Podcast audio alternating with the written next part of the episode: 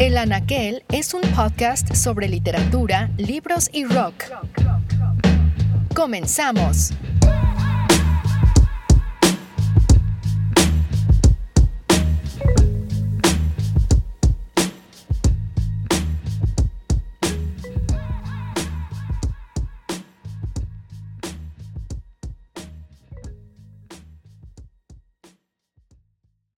Esta edición del podcast es una remisión de una charla reciente con Cristina Rivera Garza, a quien tuve el gusto de entrevistar junto a Mónica Ojeda en el marco de Kilómetro América, el Festival de Literatura Latinoamericana organizado por Casa América en Barcelona. Antes de comenzar, me gustaría compartir tres ideas que pueden ayudar a contextualizar la charla y obra de Cristina Rivera Garza. Para Rivera Garza, la literatura, que usualmente se define como una batalla contra la página en blanco, no es un ejercicio solitario, sino una práctica comunitaria. Esta idea tiene consecuencias radicales. Cristina Rivera Garza propone el concepto de desapropiación, esto es, la desaparición de la idea de autoría o de la función autoral, retomando a Foucault. Una poética de la desapropiación bien puede involucrar estrategias de escritura que, como las apropiacionistas, ponen al descubierto el andamiaje de tiempo y el trabajo comunal, tanto en términos de producción textual como en tiempo de lectura. Pero necesariamente tienen que ir más allá. Ir más allá quiere decir aquí cuestionar el dominio que hace aparecer como individual una serie de trabajos comunales, y todo trabajo con y en el lenguaje es, de entrada, un trabajo de la comunidad, que carecen de propiedad, escribe Cristina Rivera Garza en su libro Los muertos dóciles. La escritura es comunitaria por su primer sustrato, que es el lenguaje compartido, y por el segundo, que son los materiales ajenos que participan en la creación, esto es, los otros, sus anécdotas, las mismas condiciones materiales en las que vive el escritor. También porque en la génesis de toda escritura participa, en buena parte, la lectura. Las voces de otros, fantasmas al estilo de Pedro Páramo, participan desde otro tiempo para crear un nuevo presente, a diferencia del paradigma de la subjetividad y el genio personal. Cristina Rivera Garza escribe, A diferencia de la literatura, que vive de ocultar el trabajo comunal del lenguaje a través del parapeto del autor y que se aboca a producir objetos comerciales conocidos hasta ahora como libros, una escritura comunalitaria produciría no el objeto, la mercancía, sino el mundo en el que el objeto existe, ni generaría al sujeto, el trabajador y consumidor, sino el mundo en el que el sujeto existe. Estas ideas son particularmente visibles en Había mucha niebla o humo o no sé qué, libro híbrido en el que Cristina Rivera Garza explora la vida y obra de Juan Rulfo al tiempo que México entra en eso llamado modernidad libro que transita entre el ensayo, la crónica, el cuento, por citar algunos ejemplos, sugiere una forma de leer a Pedro Páramo. En un mundo que se empeñaba en abrir nuevos caminos y cubrirlos todos con asfalto, propiciando ese encuentro acelerado con el entorno que prometían los motores de autos y camiones, Rulfo caminó. El que camina retarda las cosas. El que camina insiste en mantener el cuerpo en contacto constante con la superficie de la tierra. La segunda es la idea de la frontera, una idea que sugiere un espacio liminal o un solapamiento. Esta puede ser geográfica, pero también tiene implicaciones en lo que conocemos como género. En ambos casos se sugiere un cruce o movimiento. La Cresta de León, novela de Cristina Rivera Garza, escrita en 2002, comienza con una mujer que llega a casa del narrador en una noche de tormenta. Su silueta mojada provoca el deseo y poco después el miedo. Ahí estaba el característico golpe en el bajo vientre por si me atrevía a dudarlo. Ahí estaba también y sobre todo la imaginación, escribe en la novela. La mujer que aparece dice ser Amparo Dávila y, por lo que cuenta después, está a la búsqueda de un manuscrito que ha sido robado. Le pide ayuda, pero el narrador se niega al tiempo que cae preso de la curiosidad lo que lo lleva a buscar el dichoso documento. Hasta ahí la anécdota. En paralelo, lo que sucede es un cuestionamiento constante del género del narrador, que se identifica como hombre pero al que Amparo Dávila, la real y la falsa, como se aprenderá más tarde, identifica como mujer. En el prólogo, Cristina Rivera Garza explica la novela de la siguiente manera. Mientras que las voces de las mujeres en todo el mundo siguen silenciándose, los personajes de este libro saben que el género y lo que se hace en nombre del género puede ser letal. Cuando la desaparición se convierte en una epidemia, especialmente entre las mujeres, este libro les recuerda a los lectores que siempre queda un rastro, un manuscrito, una huella, una marca, un eco digno de nuestra completa atención y nuestras indagaciones. Este fragmento da pie a la tercera idea que quiero presentar. En el cruce entre el neoliberalismo y la necropolítica, definida de acuerdo a Akiel como la capacidad de dictar quién puede vivir y quién debe morir, el control sobre la mortalidad y la vida como una manifestación de ese poder, la escritura responde a preguntas clave de nuestra contemporaneidad, tales como la precariedad del trabajo o la serie de violencias que nos acechan. A la escritura que responde a estas cuestiones, Cristina Rivera Garza las define como necroescrituras.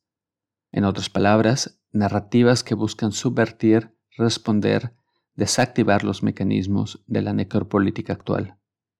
Al mismo tiempo, exploran críticamente las estrategias de producción, distribución y archivación de las distintas articulaciones textuales con el lenguaje público de la cultura. Se trata de escrituras que exploran el adentro y el afuera del lenguaje, es decir, su acaecer social en comunidad justo entre los discursos y los decires de los otros en los que nos convertimos todos cuando estamos relacionalmente con otros. Cristina Rivera Garza Dixit.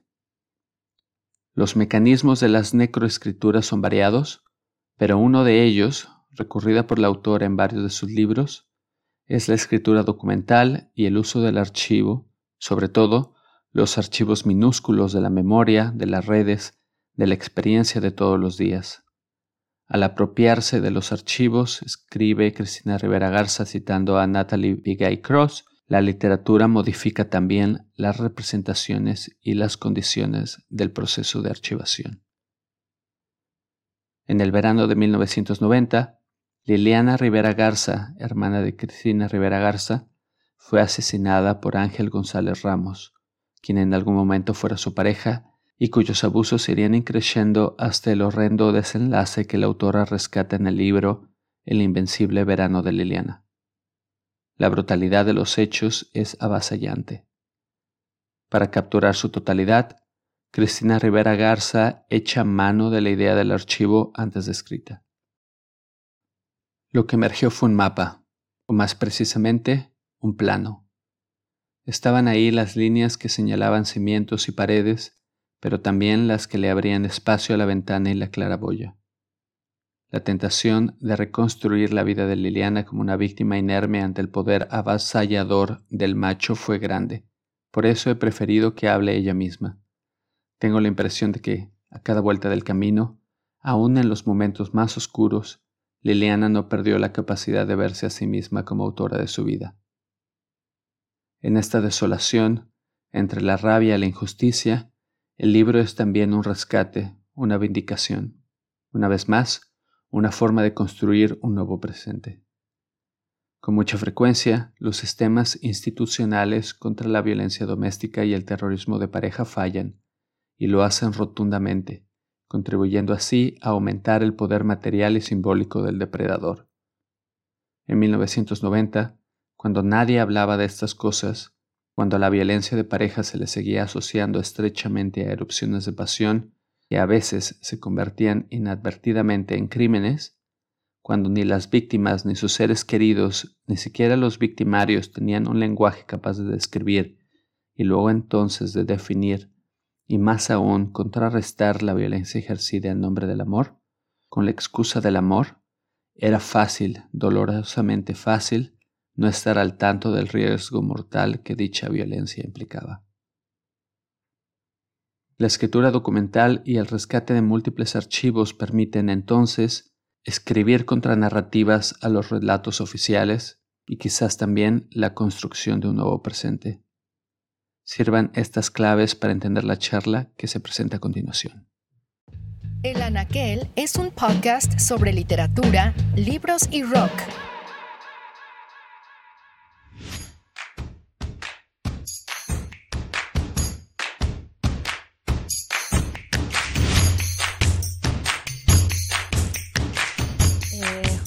Buenas tardes a todos. Eh, es un lujo poder compartir este espacio con una escritora tan importante en, la escritura latinoamericana actual y yo creo que a nivel global también. Eh, y también es adorable compartirlo con, eh, con, Roberto, a quien conozco desde hace mucho tiempo y no nos veíamos también desde hace mucho tiempo.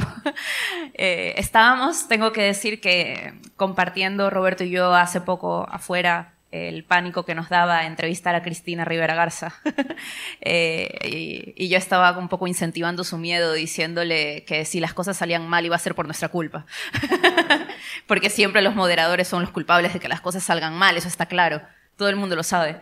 Em, entonces, claro, solamente esto para iniciar la charla diciendo que a veces eh, puede ser realmente intimidante estar delante de, una escritora que tiene una obra tan... Tan compleja, tan maravillosa, tan estimulante, tan apasionante como la obra de Cristina Rivera Garza.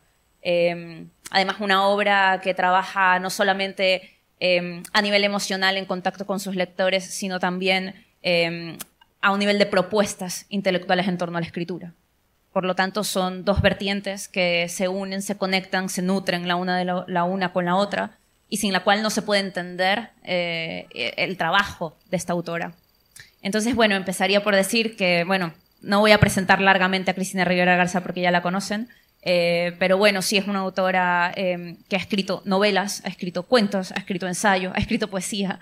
Eh, no hay ningún género que se le resista y esta mesa se llama Escrituras Híbridas porque también en cada uno de estos géneros ella ha logrado conectar con otros géneros a su vez e incluso producir escrituras en donde y textos escriturales en donde Em, el centro mismo neurálgico del, acto escritural es la convergencia entre disciplinas múltiples. Em, eh, entonces, empezaríamos, digamos, esta mesa que Cristina lo decía hace un rato, me lo decía, eh, esta mesa viene muy a cuento con lo que hemos estado conversando en las dos mesas anteriores. Em, y es así, en la mesa anterior justo se habló del archivo, eh, en la primera mesa se habló también sobre Em, bueno, en la primera y en la segunda, sobre migración, desplazamientos, eh, aislamientos o conexión con otros. Em, y creo que eso es prácticamente el centro de lo que vamos a hablar hoy. Voy a empezar solamente diciendo que cuando nosotros nos referimos a, este, a esta mesa como escrituras híbridas, y cito un fragmento que saqué de un texto de María Negroni, eh, es un ensayo que se llama El arte del error. Ella dice, uno de los malentendidos más viejos en materia literaria y que bien puede extenderse al campo entero del arte, es el que se empeña en clasificar las obras en categorías, géneros, escuelas, allí donde, en sentido estricto, no hay más que autores y artistas, es decir, aventuras espirituales, asaltos y expediciones dificilísimas que se dirigen, cuando valen la pena, a un núcleo imperioso y siempre elusivo.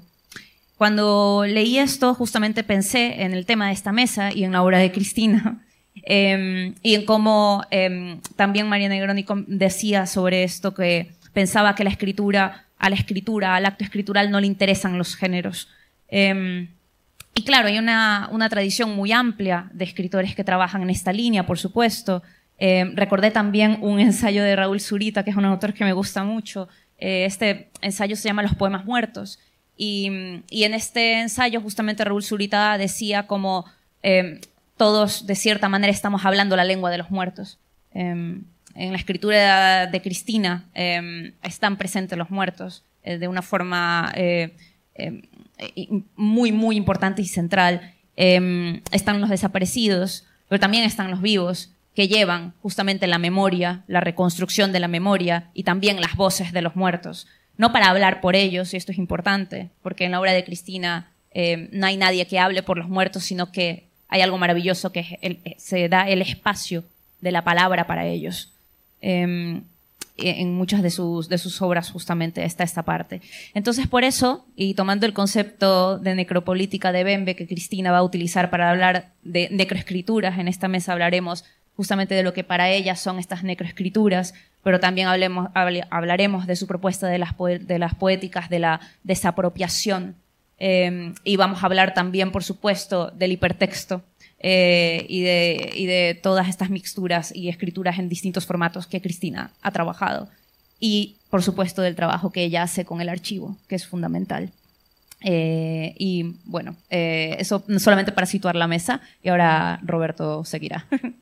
Claro, hola a todos. Em, bueno, creo que se ha venido construyendo un, momentum muy interesante eh, a partir de las distintas charlas. Em, hay distintas nociones y conceptos que se han venido abordando y, y, me han hecho pensar en una idea que es el solapamiento de dos superficies, ¿no? Y cómo esto, en cierto sentido, puede darnos una guía, una pauta para hablar sobre literaturas o escrituras híbridas. Entonces, un poco para delimitar el, espacio del que vamos a hablar hoy, creo que mi primera pregunta para ti, Cristina, es, eh, en tus palabras, ¿cómo entiendes el tema de escrituras híbridas y cómo lo abordas desde tu proceso de escritura? Muchas gracias. Antes que, antes que nada, es verdaderamente un placer estar aquí hoy con todos ustedes. Eh, gracias, eh, eh, Mónica, por esas palabras y por la presentación, por, por, la, por el diálogo. Gracias, Roberto, de verdad. Y a todas las instituciones que tienen que ver con esta reunión también. me parece que ahora que, que estamos juntos en esta etapa de la pandemia, porque como todavía no se ha acabado, no podemos decir que estamos al final de la pandemia, pero en esta etapa estos encuentros se vuelven muy entrañables. Cada vez sabemos menos cuándo va a ser el siguiente, si nos vamos a volver a encerrar o no. Así es que en el aquí y el ahora, muchas gracias. Qué felicidad de estar aquí. y sí, tienen toda la razón. Yo creo que las conversaciones anteriores de alguna manera van entretejiendo eh, muchos de los temas que, de los que me gustaría hablar y de los que hemos ido mencionando. Cosa que habla, por supuesto, de la excelente curaduría de todo el evento, ¿no? De irse preocupando de crear esta, esta red y esta conversación que se va eh, de mesa a mesa y que seguramente después continuará acá abajo, no solo de este lado del, del, escenario, sino allá abajo. Fíjate que yo creo que em, cuando trabajamos con, con preguntas, con, con preocupaciones eh, lo suficientemente complejos, lo suficientemente fuertes, y tienen que serlo, porque si estamos trabajando en algún libro vamos a pasar años, seguramente, eh, con, con, esos temas alrededor. Si trabajamos con algo así, eh, con, honrando esa complejidad, vamos a tener que atentar contra o interrogar al menos eh, lo que la literatura nos entrega como géneros consabidos o géneros ya hechos. se trata menos, creo yo, de hacer, de hacer como que no existen, digo porque formamos parte de esas tradiciones, y creo que se trata más de, mm, ir encaminando estas preocupaciones, a veces estas obsesiones, ¿no? Eh, para eh, elegir, utilizar ciertos elementos de, estos géneros, pero para interrogar y ponerlos en contraste con eh, otros géneros. No sé, por ejemplo, si me interesa de repente como me ha interesado la relación del algodón con la tierra y, fenómenos de la migración entre la frontera de México y Estados Unidos, eh, esta es una, una historia muy familiar, tiene que ver con migración de mis abuelos a inicios del siglo XX, en, los años 30 yo pude haber contado una historia simplemente humana acerca de, de, qué los hizo a ellos salir del centro de México, mis abuelos paternos, caminar todo el trecho del territorio hasta el estado norteño de Coahuila, hasta la zona minera, y de ahí eh, después volver a caminar a, a un área entre el estado de Tamaulipas y el estado de Texas, donde se, dio se llevó a cabo un, un, proyecto muy importante para producir algodón. Y dijo que pude haber contado la historia humana, que ya es compleja en sí, ¿no? ¿Qué los llevó eh, a salir de un lugar? ¿Qué los atrajo a, a llegar a otro? Pero después las preguntas continúan. Y no solo están los abuelos, no solo están las carretas en las que avanzaban, no solo están los caminos. ¿Quién abrió los caminos? ¿Por qué estaban aquí? ¿Qué, parte, qué agencia del Estado tuvo que preocuparse para que eso existiera? con qué motivo, y después quién trajo esas semillas del algodón, desde dónde venían, eh, qué tipo de relaciones de trabajo construyeron. Eh, ¿El algodón hablaba? ¿Tenía algo que decir también en todo este proceso? ¿Hablaba la tierra? ¿Hablaba el campo como tal, las piedras? Las, las preguntas continúan. Eh, y les digo, si la, si la obsesión es, si estamos dispuestos a seguirla lo más cercanamente posible, sería muy uh, deshonesto, sería, sería todo lo contrario, pues sería muy limitante decir yo solo quiero, yo solo quiero escuchar la historia de mis abuelos y lo dejo, quiero escribir una novela de ese tipo. Pero cuando se sigue todo lo demás, eh, eh, yo tuve que hacer eh, crónica, ¿no? Es decir, cuando dije, bueno, ¿qué le, ¿qué le pasaba a esos caminos? ¿Cómo se veían? ¿Cómo se sentirá caminar ahí? Entonces, todos estos años después, pues hay que recorrer, como, como hablaban de la crónica hace rato, ¿no? Hay que ir por el detalle, hay que sentir, hay que ver, hay que poner el cuerpo ahí y ver qué siente el cuerpo todos estos años después. Y yo quería oír también las voces del algodón, pero pues no hablo algodonés, ¿verdad? No, no, no crecí como algodona. Entonces, lo único que podía hacer era consultar los lenguajes a través de los cuales los humanos hemos traducido al algodón, que son usualmente, pues, el lenguaje de la agronomía, de los fertilizantes, de la química, de la geología, etc. Entonces hay que hacer mucha investigación y entonces ahí uno se transforma en otra cosa. Eh, hay, que preguntarle a la gente, hay que preguntarle a los, a los que crecieron ahí, a los nietos de ellos, cuáles son el legado, qué es lo que, qué es lo que están construyendo, tiene que ver eso en su vida presente o no. En fin, todo esto nada más como un ejemplo de, de, de la pregunta cómo se va construyendo a lo largo de, de, mucho tiempo, cómo se va derivando, cómo va dejando cabos sueltos. Y, y creo que mi manera de trabajar tiene mucho que ver con tomarlos a todos estos cabos sueltos en serio, en no decir que ninguno de ellos es menos o más importante en, en, en, tratar de abrir un espacio en el proyecto del libro. Usualmente pienso en proyectos más que proyecto de libro como tal, pero un proyecto que pueda a, a abarcarlos y abrazarlos, ¿no? Y por eso muchas veces pienso en estos, en estos, eh, en, estas estructuras. Sabes que en lugar de darle el título de híbrido, en mi cabeza yo usualmente me refiero a estas, aunque creo que son más o menos lo mismo, pero me refiero en mi cabeza a estas escrituras como colindantes. Y, creo que la, la, única diferencia aquí sería en que cuando estamos tomando en cuenta estos espacios de la colindancia, cuando vemos qué está cerca de qué, qué, se yuxtapone con qué, qué sigue este ordenamiento, creo que lo que, lo que, lo que queda ahí es una tensión, algo que no se va a volver a juntar y a formar unidad, una unidad armoniosa. Y a veces creo que el, el término hibridez tiene tiene ese dejo.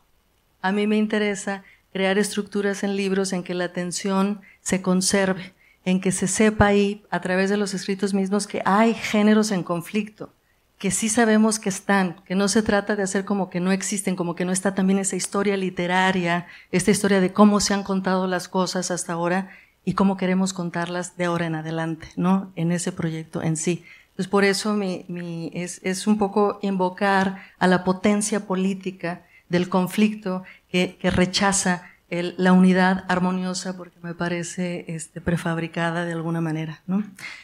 Eh, eh, hace poco, una, les voy a decir algo que me hicieron notar a mí, esto, yo no llegué a esta conclusión y voy a citar a quien me lo dijo, ese Andrés, anoté, déjeme para que no se me olvide. O la Isola, este, un, una, un lector estudioso argentino, me decía, fíjate que en, cuando tú escribías sobre todo ficción, me parece que partías de la idea de que la realidad se estaba siempre escapando, todo estaba a punto de desaparecer. Y eh, la escritura era este, este mecanismo que, que permitía eh, capturarla de alguna manera, detenerla algunos momentos, ¿no? Y me parece que cuando escribiste ficción, eso me lo estaba contando, eso era, eso era lo que estaba funcionando en tu cabeza.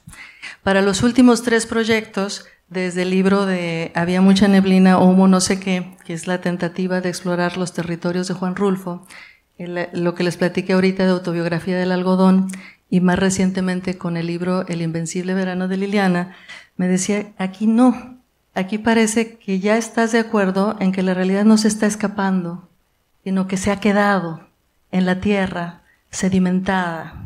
Hay una idea de un tiempo profundo y que la escritura no sirve para atrapar algo que se va, sino para ir levantando sedimentos, capas de experiencia hasta que podamos eh, seguir de cerca estos cabos sueltos de muchas historias. Entonces me encantó, me aclaró cosas, ¿eh? es lo fabuloso de la lectura, ¿no? Este, fue como un psicoanálisis literario, dije, no, me parece que tienes toda la razón, esto ya me calma, entiendo ahora que estoy haciendo un poco más, pero creo que esta idea de que toda experiencia humana se queda aquí, eh, ya sea en la Tierra, ¿no? Como, o, en la atmósfera, ¿no? Eh, pero está con nosotros siempre, produce otra manera de acercarse a los materiales. Eh, em, la gran curiosidad de ver entonces dónde queda, cuál es ese, lo que en geología se llama el tiempo de residencia. Todas las sustancias se quedan con nosotros. El sodio y el potasio tardan, no sé, millones de años en desaparecer, ¿no? Eh, eh, es decir, no estamos hablando de recuerdos abstractos, de memorias que nuestra intelectualidad trae a, colación o invoca. Estamos hablando de recuerdos materiales, de memorias materiales por las cuales estamos siendo circundados siempre.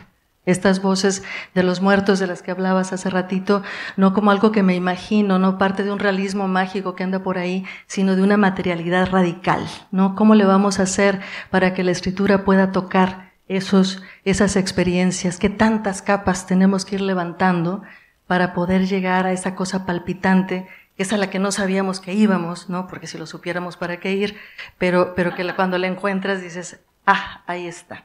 Entonces todo ese trabajo para mí requiere pues mucha investigación, pero cada que utiliza uno la palabra investigación nos llegan, nos llega a la memoria las tareas escolares y la cosa cuadradita, ¿no? De que A más B y demás. Y yo aquí estoy hablando un poco de esta investigación más amplia una investigación, qué bonita la cita de María Negroni, una apertura espiritual, ciertamente, ¿no?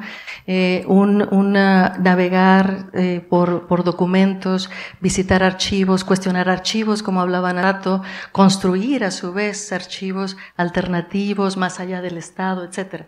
Creo que todo eso, eh, lo, que, lo que me ha obligado a hacer es a ir construyendo libros en los cuales la ficción y la no ficción se van mezclando, se van interrogando la una a la otra. En algunos, como en Autobiografía del Algodón, la ficción es, el anfitrión, es el género anfitrión de muchos otros géneros. Eh, sobre todo porque como tenía, estaba tratando de reconstruir la historia, un trayecto migratorio de mis abuelos pescadores de algodón, de los que se fueron de México hacia la frontera y de los que fueron deportados de Estados Unidos hacia la frontera. Había muchas cosas que sabía, pero todos aquellos que han lidiado con, con, con la memoria ah, ah, no normativa, ¿no? con la memoria este, no hegemónica, saben que hay muchas cosas que nos perdemos, eh, que no hay, no hay archivos suficientes, no hay huellas suficientes. Entonces, para ir ligando muchas de estas escenas, tuve que recurrir a la ficción, a una ficción que está muy amparada, muy de cerca, muy de la mano, pues de los chismes, de los documentos, de lo que me contaron, de lo que me acordaba, de lo que, de los libros de agronomía, de lo que fui investigando, etcétera, ¿no? Pero hay otros, como en, en el libro del Invencible Verano de Liliana, en el que exploro el, el feminicidio del que fue víctima mi hermana, Liliana Rivera Garza, en 1990, y ahí yo creo que utilizando una plétora de, de, documentos muy variados, eh, que van del archivo institucional al archivo afectivo y a sus, a sus propios escritos, eh, notas de periódicos, entrevistas y demás, yo ahí creería que el, que el género anfitrión es, es, la no ficción en cuanto tal. Entonces creo que hay esta relación como de abrazo, ¿no? De un género que está abriéndose, y, me, vuelvo a citar eso, qué bonito, que se abre espiritualmente también, ¿no? A la reverberación, a las consecuencias de poner atención a todas estas otras piezas materiales que están con nosotros de múltiples maneras, bajo los pies, en el aire que respiramos, en todas estas partículas, ¿no? De sodio, de potasio, de clorina, de lo que sea. Creo que, que, que si el proyecto, si el deseo de la escritura es, es, es irrenunciable, es, es, lo suficientemente fuerte, eh, eh, yo me dejo llevar y tengo entonces que seguir cada una de estas provocaciones. Gracias. Me parece muy interesante, recojo esto que decías de trabajar con, con estas zonas colindantes, eh, en donde, eh, por lo tanto, lo interesante de la escritura se vuelve ese, ese conflicto que se genera en ese momento en, el que las zonas se encuentran, ¿no? Em, que es una, una especie de, de, puesta en crisis también, ¿no? Y que creo que es algo que se nota en todas tus novelas eh, y también incluso en tu trabajo de pensamiento en torno a la escritura, ¿no? Eh, y quería preguntarte por aquello que tú llamas las escrituras geológicas, aprovechando que vienes hablando de esto, ¿no? Has hablado de metáforas geológicas en este momento y estás hablando justamente de la investigación como, eh, como un acto creativo también, ¿no? Como un acto escritural creativo. Y creo que eh, además algo de lo que hablas constantemente sobre, es sobre la importancia del archivo dentro de tu trabajo creativo, literario, ¿no? Eh, entonces quisiera que hablaras un poco más sobre las escrituras geológicas de las que forma parte Autobiografía del Algodón. Ciertamente. Saben que yo tengo que confesarles que yo soy historiadora de profesión, ¿no? Este, siempre estaba leyendo eh, literatura, pero eh, ilusa de mí cuando tuve que elegir una, una carrera profesional, este, según yo iba a estudiar algo que me permitiera vivir de eso, ¿no? Y este, decidí estudiar historia, imagínense. Antes había decidido estudiar sociología, o sea, perdida la mujer completamente en términos de ser práctica, ahí sí no se me da. Pero algo que fue muy bonito de estudiar historia eh, eh, eh, fue el, el, contacto con el archivo. Entonces, fue, hay, hay un, todos los que han estado en archivo yo creo que, que tal vez podrán uh, relacionarse con esta experiencia de entrar a un lugar eh, que está lleno de escritos, cosas, eh, objetos, artefactos interesantes en, en órdenes, en una en organización, pues una organización usualmente eh, dirigida por el Estado, que son, que son los, los que, los que este, eh, conservan ¿no? estos materiales.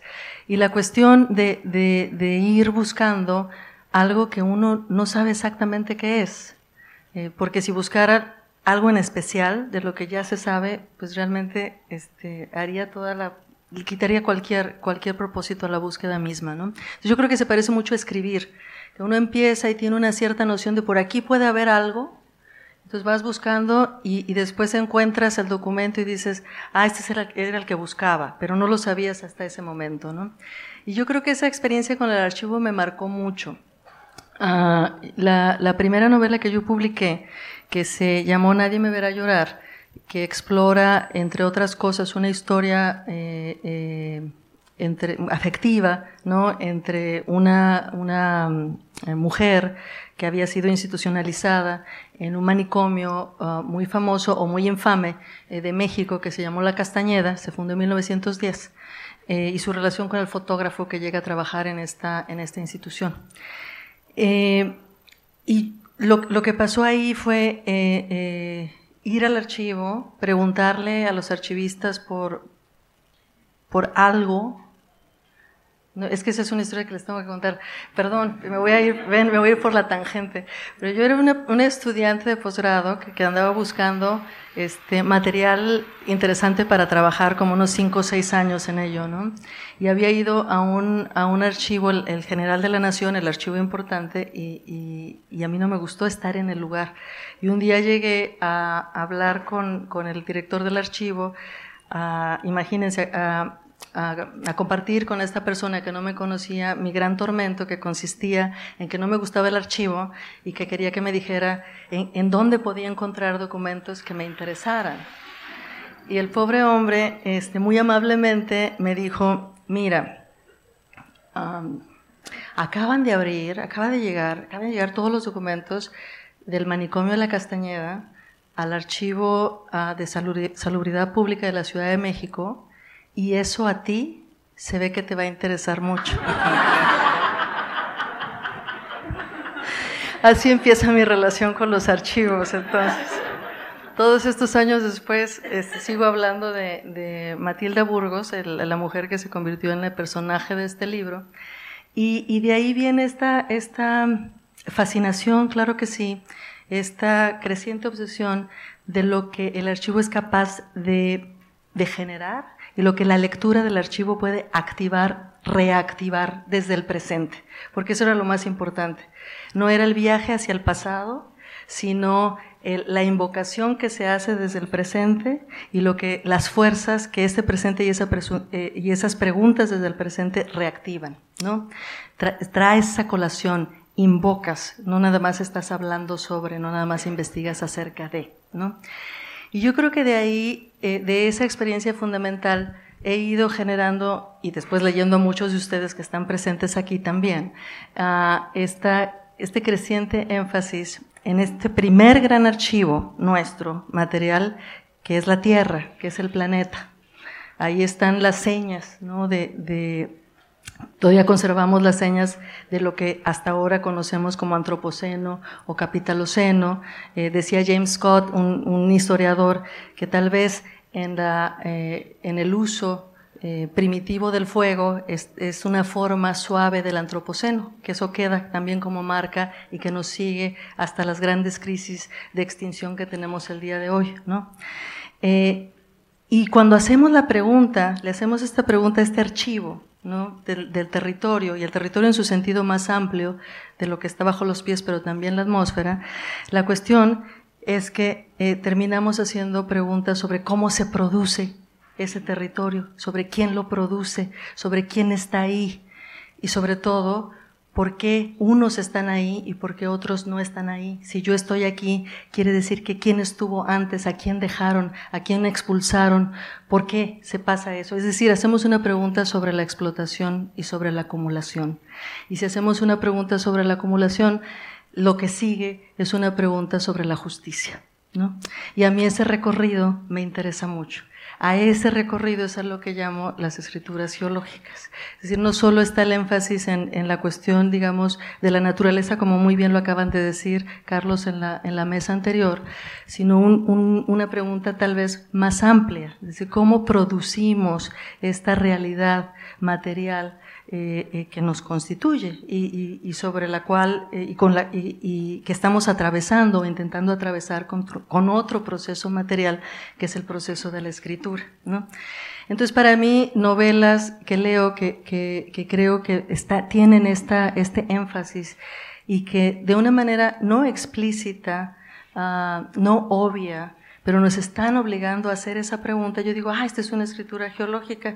Yo, eso dije de la, de la última novela de, de, Selva, no sé si esté de acuerdo conmigo, pero me parece que es una escritura geológica por excelencia. Y, y bueno, el, no he leído Austral, pero seguramente ya es una escritura geológica en mi cabeza, pero en fin, eh, es una, digamos, es un mecanismo, es una operación de lectura también. ¿no? Con esto he ido releyendo autores de, de, de, de la tradición gente, por ejemplo, como José Revueltas, que es un escritor mexicano muy, muy bueno, comunista él, de, del rebelde siempre, eh, que usualmente ha sido leído siempre en clave de lo político. Y, yo creo que también admite una lectura geológica, una lectura de su relación con el territorio, una exploración de esta relación del territorio con el cuerpo, ¿no? para lanzar estas preguntas que eventualmente llegan a la pregunta sobre la justicia. Hay mucha hebra de donde, de donde sacar, pero hablando sobre ese tema de las, de las colindancias, parece muy interesante en tu obra cómo recuperas la voz de los otros también, cómo en esos cabos sueltos de los que hablabas que te interesa tomarlos en cuenta, tomarlos en serio, vas buscando esos otros relatos alrededor de, eh, digamos, la historia principal que se va tejiendo a través del archivo de tus propios recorridos, por ejemplo. En eh, El Invencible Verano de Liliana recuperas los eh, relatos de los amigos que tiene ella en ese momento, recuperas también los relatos de tus padres. Em, en Había mucho humo, eh, neblina o no sé qué, también recuperas el pueblo Miche, su propio relato alrededor de, pues, digamos, el retrato oficialista de la modernidad y de todo lo que sucedió en relación a los desplazamientos y demás. Entonces, em, me interesa conectar esta pregunta de, eh, digamos, la comunidad, las voces adicionales de los relatos en este tema de las colindancias, también con tu, propia perspectiva sobre desde dónde escribes, porque en una mesa anterior se hablaba sobre la soledad del acto de la escritura y me parece que tú tienes una perspectiva muy distinta al respecto.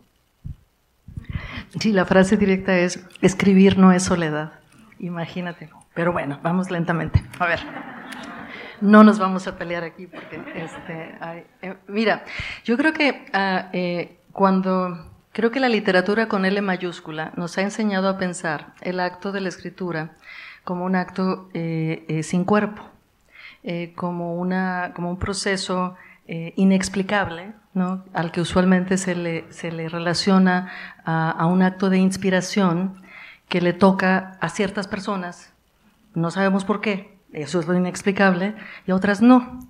Lo sospechoso de estos relatos es que esas personas, durante el siglo XX, casi todas eran hombres blancos que vivían en ciudades.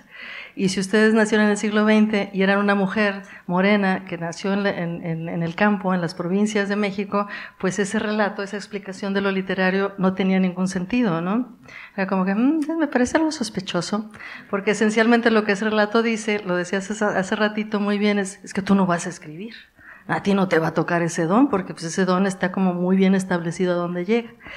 Entonces, para mí empezar a escribir implicó poner esa explicación en, cuestión, porque si no, no iba a poder escribir. Tenía, no podía aceptar esa descripción de la literatura porque esa definición de la literatura me imposibilitaba, a mí me decía, tú no vas a escribir. Entonces por eso tenía que empezar a pensar, ok, ¿cómo lo hacemos? Porque tengo que abrir esa puerta para mí, ¿no? Tengo que ver, y porque otras lo han hecho, ¿no? Entonces ellas tendrían que haber descreído de ese, de ese relato. ¿Cómo le hicieron? Eh, y me refiero no solo a la experiencia, digamos, práctica, ¿no? personal de, la historia de cada una de estas escritoras o, los escritores no normativos también, sino como a la teoría detrás de todo esto, cómo se lo explicaron. ¿no? Y una de las cosas que, que a mí me parece fundamental de este relato, fundacional de la literatura con L mayúscula, es un poder eh, demasiado grande, creo yo, que le, que le adscriben al autor como tal. El autor es genial, al autor no se le puede cuestionar, el autor así nació, ¿no? Este, y ya. Y la cuestión era cambiar eso, ¿no? Bajar a ese autor y decir, hey, cuando, veámonos al espejo, este, veámonos con honestidad. Cuando estamos escribiendo estos relatos de ficción, estamos recurriendo a un montón de otras cosas, un montón de otros escritos. Estamos inscribiéndonos para empezar en tradiciones también específicas, lo sepamos o no. Mejor es saberlo, creo yo, pero si, aún si no lo sabemos, nos estamos inscribiendo en esas, en esas tradiciones, ¿no? Entonces, siempre hay textos que nos anteceden. Si lo hemos pensado es porque ya alguien lo pensó antes y lo hizo posible. Entonces me parece que, la, literatura con él esconde toda esa relación de dependencia con esos otros documentos y esas otras eh, eh, eh, conexiones, todas esas otras voces. Y entonces me gustaba pensar, eso le llamamos apropiación, eso es apropiarse de, de una experiencia y ocultarla. Entonces yo decía, lo contrario es, es, eh, es, lo que podría sacarnos, o al menos a mí sacarme, de este relato en el que yo no quepo.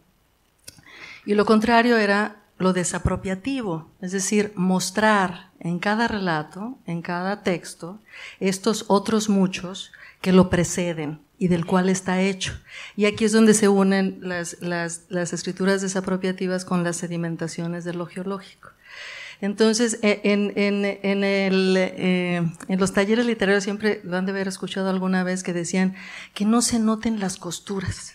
Un relato que no muestra las costuras es un buen relato. Pues lo desapropiativo en términos generales es que se noten las, costuras. Y no solo por cuestiones estéticas, sino también políticas. O no solo por cuestiones políticas, sino también estéticas. Cuando escribimos eh, eh, académicamente, hoy sí estoy hablando en, plural como si yo escribiera mucho académicamente, cuando se escribe académicamente, los, eh, eh, hay un aparato ¿no? que, es la, la, bibliografía y la, el cita de pie y todo, que le permite a estos escritores eh, dar cuenta de esa relación con otros textos y otras ideas de otros. Eh, yo creo que en la ficción y en la no ficción, de lo que se trata estéticamente es de, enfrentar el reto de cómo le hacemos para dar cuenta de la presencia de esas otras huellas en, textos que no son académicos, que tienen una otra intención de conmover y, conectarse eh, eh, de otras formas con sus lectores, pero que también quieren dar cuenta de esta no soledad, de este eh, mundo compartido, de esta compartencia original que me parece que está en el corazón de toda escritura. Y creo que por eso, o sea, eh, por eso es, lo que decías me pareció muy correcto, no se trata de dar voz, se trata en todo caso de abrir un espacio donde esa escucha de la que también hablaba Carlos hace rato pueda llevarse a cabo. Y es una escucha que es una forma de la hospitalidad, o que puede serlo en todo caso, y que también es una forma del cuidado. ¿no? Eh, en ese, por eso eh, mi insistencia en que no escribimos solos. O sea, sí, claro, estamos frente a la computadora y mejor que no haya pues nadie alrededor, porque aunque hay gente que escribe muy bien en los cafés, ¿no? Y todo eso, bueno, en fin.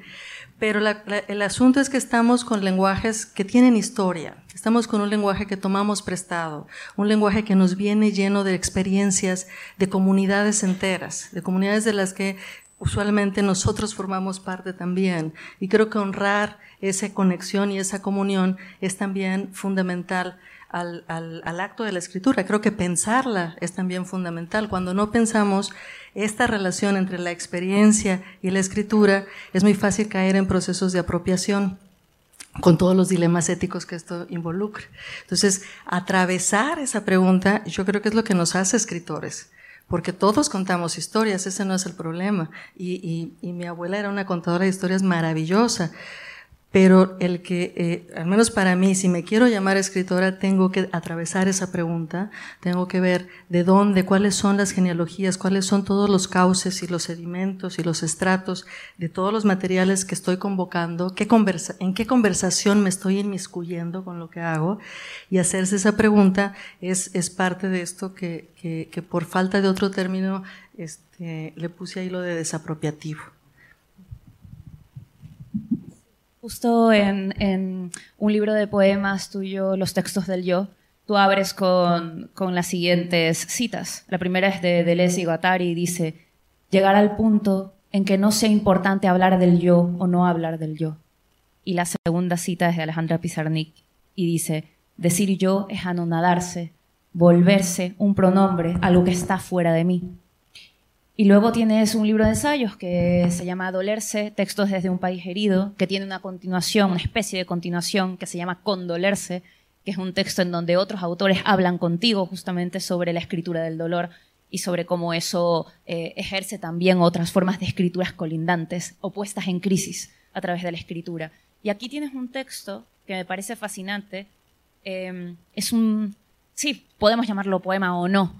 Em, se llama La Reclamante que es un texto colectivo, en donde hay palabras tuyas, pero también hay palabras de Luz María Dávila, Ramón López Velarde, Sandra Rodríguez Nieto. Y son eh, palabras que hablan directamente desde el dolor de personas que han perdido a seres queridos.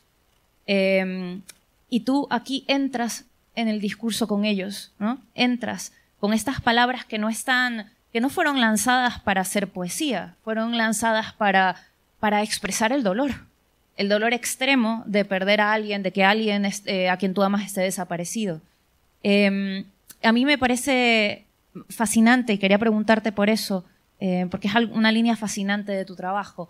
Eh, cómo trabajas con las escrituras del dolor y cómo esto justamente conecta con la escritura desapropiativa de la que tú hablas, porque creo que es una cosa casi ética, pero también creativa e inventiva de la escritura. De hecho, me parece una propuesta escritural eh, revolucionaria, porque tiene que ver con el bajar la idea del genio, la idea del escritor o de la escritora, no hablemos de genio, ¿no? estamos hablando de otra cosa, estamos hablando de algo colectivo, ¿no? y cada vez tú tienes también varios eh, libros que escribes colectivamente, ¿no? en donde no solamente hablas de que a través de mí habla el colectivo, no, literalmente tienes libros colectivos, en donde escribes con otros. Em, entonces quería preguntarte por esa línea, por la escritura del dolor y también por las necroescrituras, ¿no? que están ligadas, que tienen que ver justamente con la escritura del dolor. Sí, ciertamente.